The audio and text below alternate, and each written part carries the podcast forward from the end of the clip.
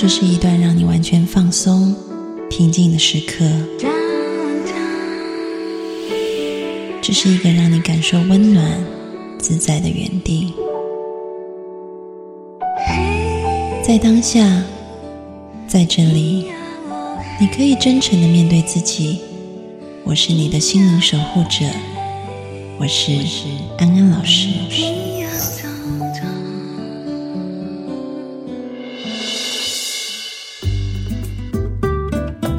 Hello，各位听众朋友，大家好，我是安安老师。我的嗓子还是不行，所以代班主持，请出来。Hello，各位听众朋友，大家晚安，我是法兰。我这次真的很严重哎。对啊，怎么病了这么久？因为其实我这一次病啊，不是普通的感冒。你是得了什么？我现在在你旁边，你不要这样吓我好不好？没有啦，我已经好了啦。对对啊，你以前得过 SARS 啊？我记得。嗯，所以我这一次一得就很紧张，赶快去医院，然后医院医生马上就把我拿去测有没有 MERS。那所以你到底有没有？我没有啊，我没，我有的话怎么会在这？好，对，但是他就说可能是因为我手脚有长那个水泡一点点，肠病毒吗？手对，那度那地叫手足口病吧？没有，我已经好了。对，那个没有。你知道快好的时候传染力是最高的。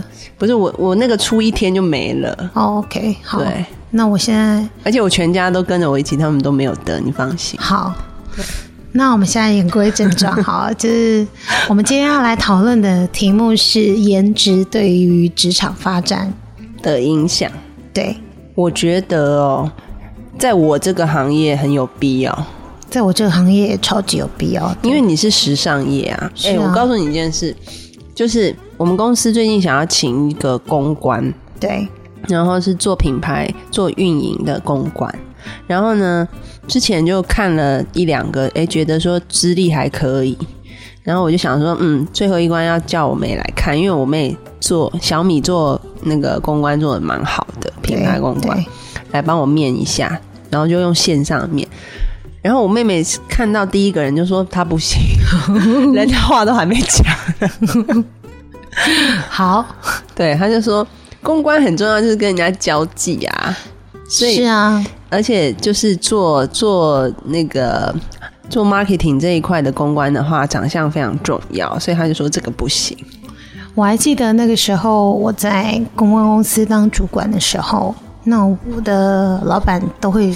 就是叫我面试新的人，那我大概都知道我老板的，就是想要找的人大概是什么样子。结果有一天，我就帮他面试了个人，这样回来之后呢，他就问我说：“哎，法兰娜，今天下午来的那个行不行？”结果我就看着我老板娘说：“他的鼻孔下面有一个好大的痣，还长毛。”就他说：“那我知道了。” 就是其实，在呃，我觉得是有分行业别的。没有，我觉得是要求的长相应该也不太一样。比如说像我们心理行业的，如果你长得非常的邪里邪气，或者是很凶恶的样子，那就不太行。但是呢，嗯，你会发现说，如果长得很漂亮、很精明的那种，那也不行，因为病人对他的信任感就是要有那种长得很亲和力的。就是气质清新，哎，对，清新气质文清型的，就如同您这般。就我这种长相就比较适合做心理行业，因为人家看到就觉得很很温暖。所以我这种长相就适合做酒店的。法兰长得是比较辣妹型的啊。对，其实我当初就是会做公关，也是因为。你的长相，老板娘老板娘有特别在挑长相这件事情，就是她不希望，尤其是主管职，嗯，就是其实大家可以好好的去仔细观察一下各大企业，他们请的发言人或公关都会长得还不错，不是到金氏美女、绝世美女，因为绝世美女可能都去当明星了，也不会去做公关了，那当然他就会找一些可能看起来顺眼的。对，也不是到绝顶美丽，但是它会看起来比较知性，然后比较颜值真的是比较好。但是我觉得啦，就是说，你说呃，颜值重不重要？的确是重要的，而且它要配合你的职业。就比如说，你你今天你的职业需要的那一种特性，那你可能就要比较是要长成那个样子。但如果你长得不是那个样子，也不用觉得说。那我是不是一定要花很多钱去整形啊？挨皮肉痛？那也不需要。我觉得其实很多时候打扮也很重要。对，其实每一个人都有他自己的特色，只不过有些人不不知道，然后也不会好好的呃去打点自己。有些人可能他真的，其实他他是可以变漂亮的，可是他的穿着就是很邋遢，嗯，然后也不整不整理自己，然后可能整洁的程度也不好，嗯。那我之前就有遇过一个男生，然后他是长得还不错，可是他呢，就是每天呢就一直在搔他的头皮，一直搔他的头皮，因为他头皮好像很痒这样子，就是，然后他就会，就是我在他后面，我就会感觉下雪了。就是雪花一直飘，一直飘，那我就会很不喜欢靠近他。那当然，这个人在公司里面就会，大家就会对他不是很很想靠近，因为其实他卫生习惯真的不太好，即便他长得还不错。那我觉得是从整个人的气场来看，如果其实你真的不是长得很美、很美、很美，但是你对自己很有自信。然后你很会打理自己，像韩国有一个明星叫做孔孝真，她真的长得非常不好看，可是她很懂得打理自己，然后她也很会穿搭衣服，然后她整个人看起来就是很干净，然后很知性，所以看久了我就觉得哇，她好美。其实我觉得就是在职场上面，你首先你就要去看说颜值对于你这个工作占的百分比是多少。比如说哈，今天如果你就是关在实验室里面做科研的人，天戴口罩还需要什么颜值？对啊，你长你长成三角形也没有人管你，反正你只要科研能够做得很好就好了。对啊，可是他可能也没这个困扰，因为他已经潜心在研究他的就是抗癌药物或者什么之类的。因为他的职场是不需要他有他职场对于颜值的需要度是很低的，或者是不需要的。那如果今天，嗯，就比如说前一阵子有有一个节目我看了很有趣，它叫帮你做造型，其实它是美国的一个实境秀，对，然后他讲的就是。今天有很多人找工作，然后都碰壁，然后他就上来上节目，就说为什么会碰壁，然后重新帮他做造型以后，就会发现他再去找工作以后顺利很多。因为这些人并不是因为工作能力不行，其实他们的学历都不错，然后呃本身的能力也被训练的是 OK 的。但是比如说我看到有两集都是要找老师，小学老师的工作，然后有一集的那个。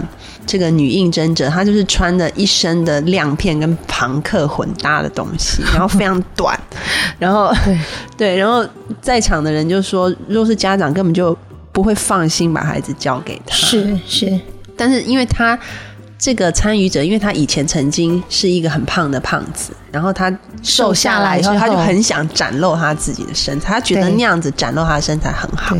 但是后来，因为他发现说，哦，原来在我的职场要求里面，在这个他们老师对于颜值的要求是要端庄的。那他经过改造以后，他去他去面试也就很顺利。那另外一个也是要当小学老师，但是他就是穿的非常的邋遢，他就是把那种家里面的那种衬衫。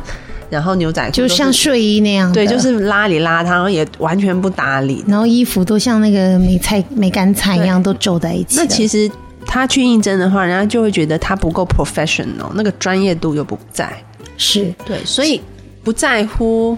今天，因为很多人会说，我为什么要注重颜值？那个我的内在就很棒了啊，我为什么要？但是颜值是帮助你更让人家发现你的内在是什么。其实你要让人家第一眼就能接受你，也是非常重要的。因为你连第一眼都不能让人家接受你的时候，你要人家怎么发现你？后面就是到后来发现你有多好。我们先听一首杨丞琳的《为爱启程》，待会回来继续聊。我的天空。为何挂满湿的泪？我的天空为何总会等脸？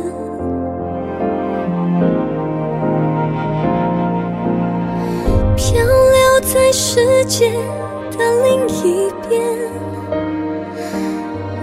寂寞侵犯，一遍一遍，天空画着长长的思念。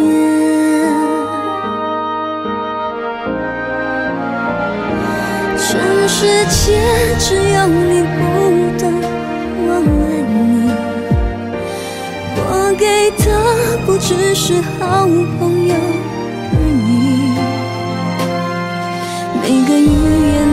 言有着浅浅笑容里，难道你没发现我渴望讯息？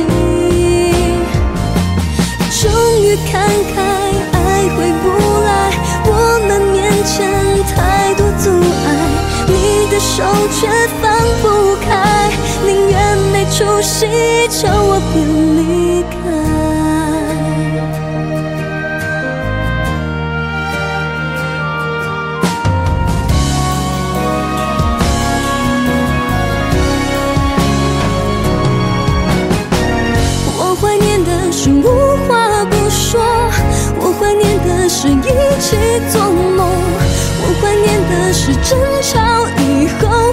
是想要爱你的冲动。我记得那年生日，也记得那一首歌，记得那片星空，最紧的右手，最暖的胸口，谁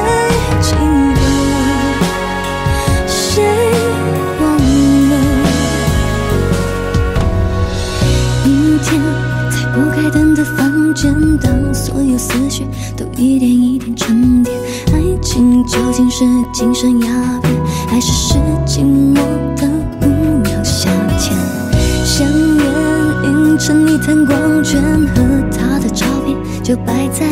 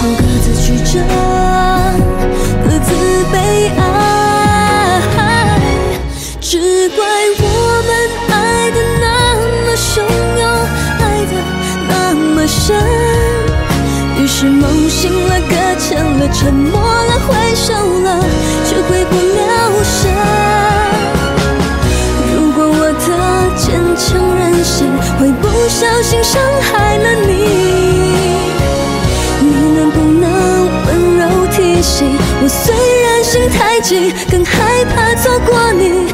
爱真的需要勇气来面对流言蜚语，人潮拥挤，我能感觉你放在我手心里，你的真心。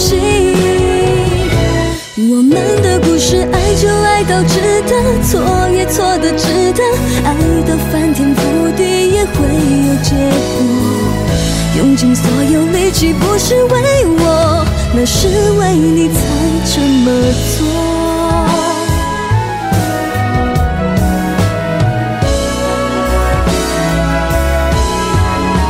虽然爱是种责任，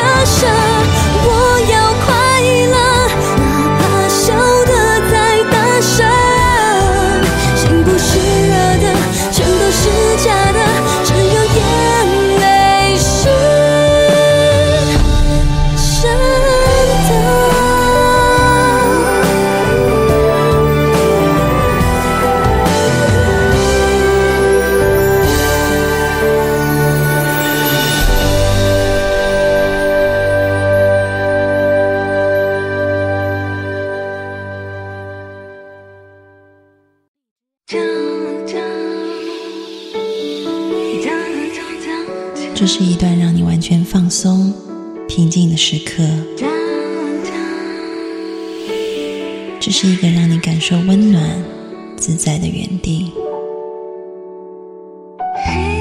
在当下，在这里，你可以真诚的面对自己。我是你的心灵守护者，我是安安老师。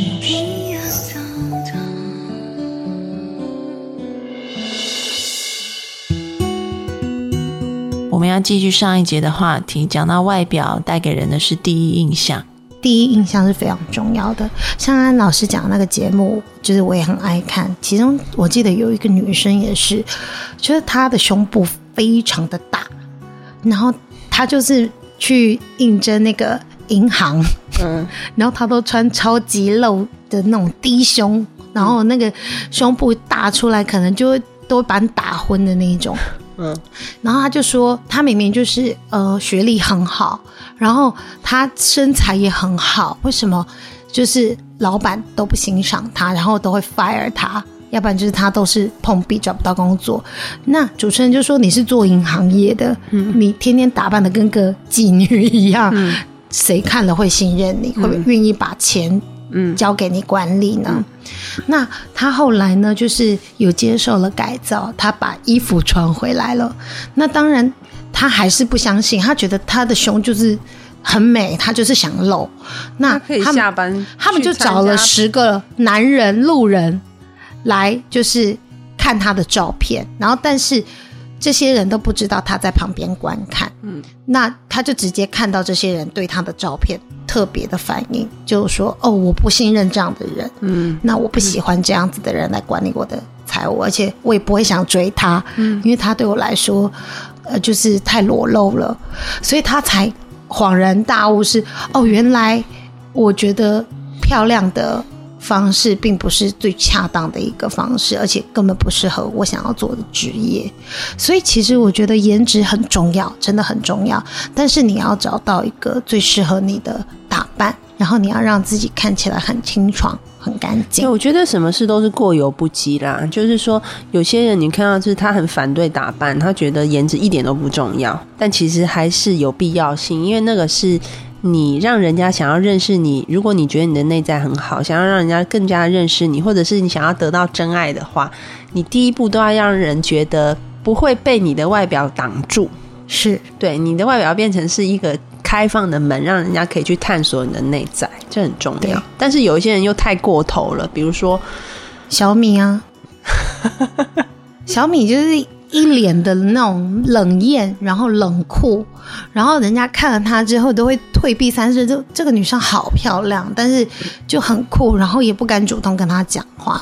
但其实要认识她之后才知道，其实她是一个谐星。对，所以其实我觉得很重要的是你的颜值怎么样，它只是一个衬托品，对它是一个通道。我们在那个心理学上面说的 PJ Fit。P 是 person，J 是 job。PJ Fee 讲的就是你这个人是不是跟你这个工作的特性相合？以前常常讲的是个人的各种能力，嗯但现在如果我们把那个颜值加进去，我觉得也是好的。这个颜值不是说你长得漂不漂亮，对而是你整个人的外表是不是符合你这个工作的需求。对，然后你就是可不可以把你自己打理的，就是干净，然后舒服，然后让人愿意亲近你。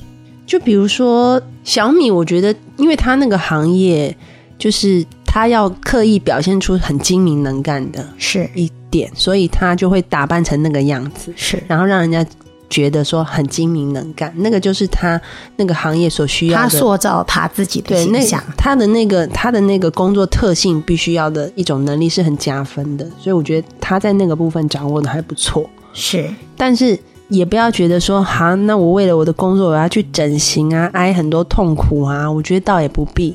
因为你看，其实很多时候就是靠穿衣服，然后靠一些呃发型，或者是靠一些妆容，其实就可以把那个所需要的东西弄出来。对啊，就是对自己本身有一个自信心也是非常重要，但又不能太过有自信啦。就是 这个平衡自己也是得抓一下。就是还有一些听众朋友，就是他们可能身体比较丰满的，那他都他们有私底下来问我一些问题，就是怎么样穿搭会让他们看起来呃更漂亮。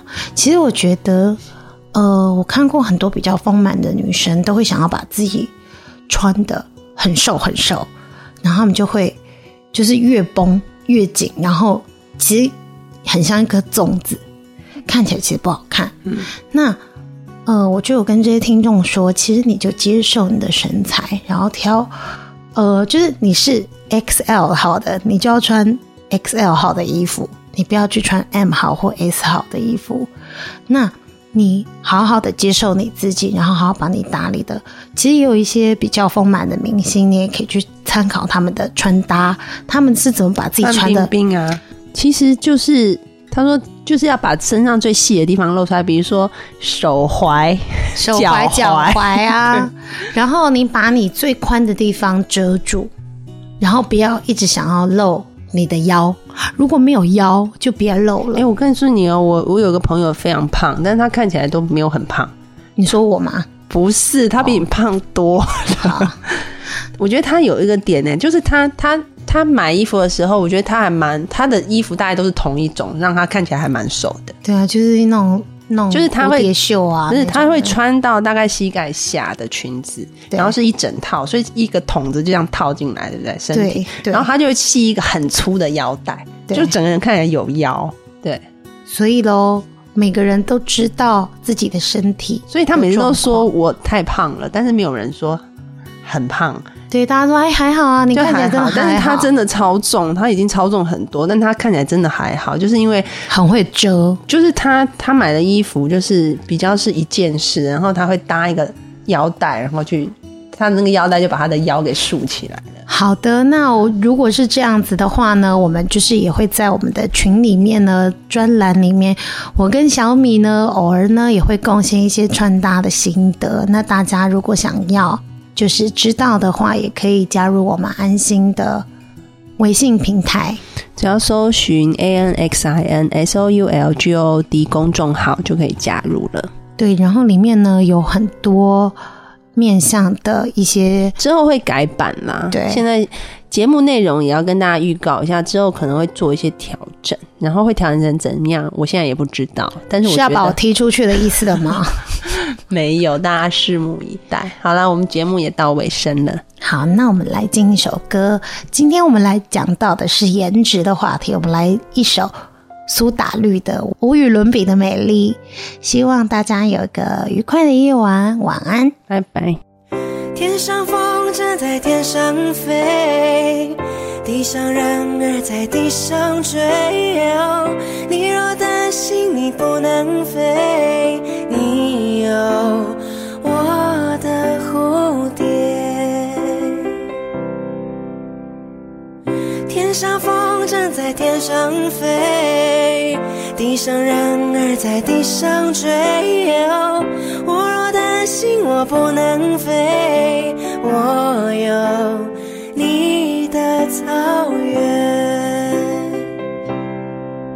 嘿耶嘿耶你形容我是这个世界上无与伦比的美丽嘿耶嘿耶我知道你才是这世界上无与伦比的美丽。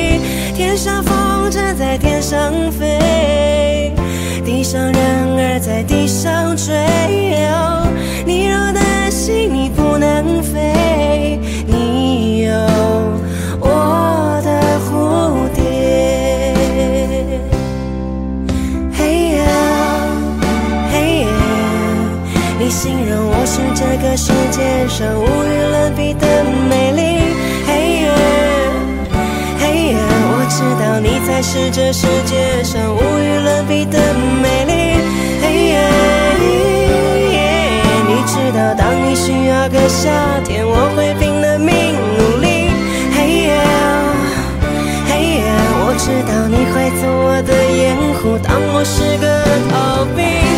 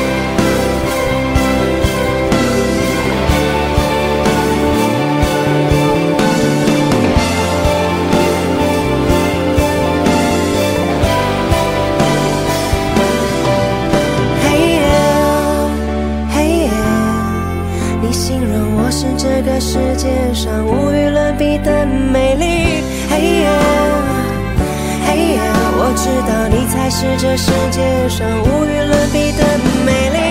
嘿呀。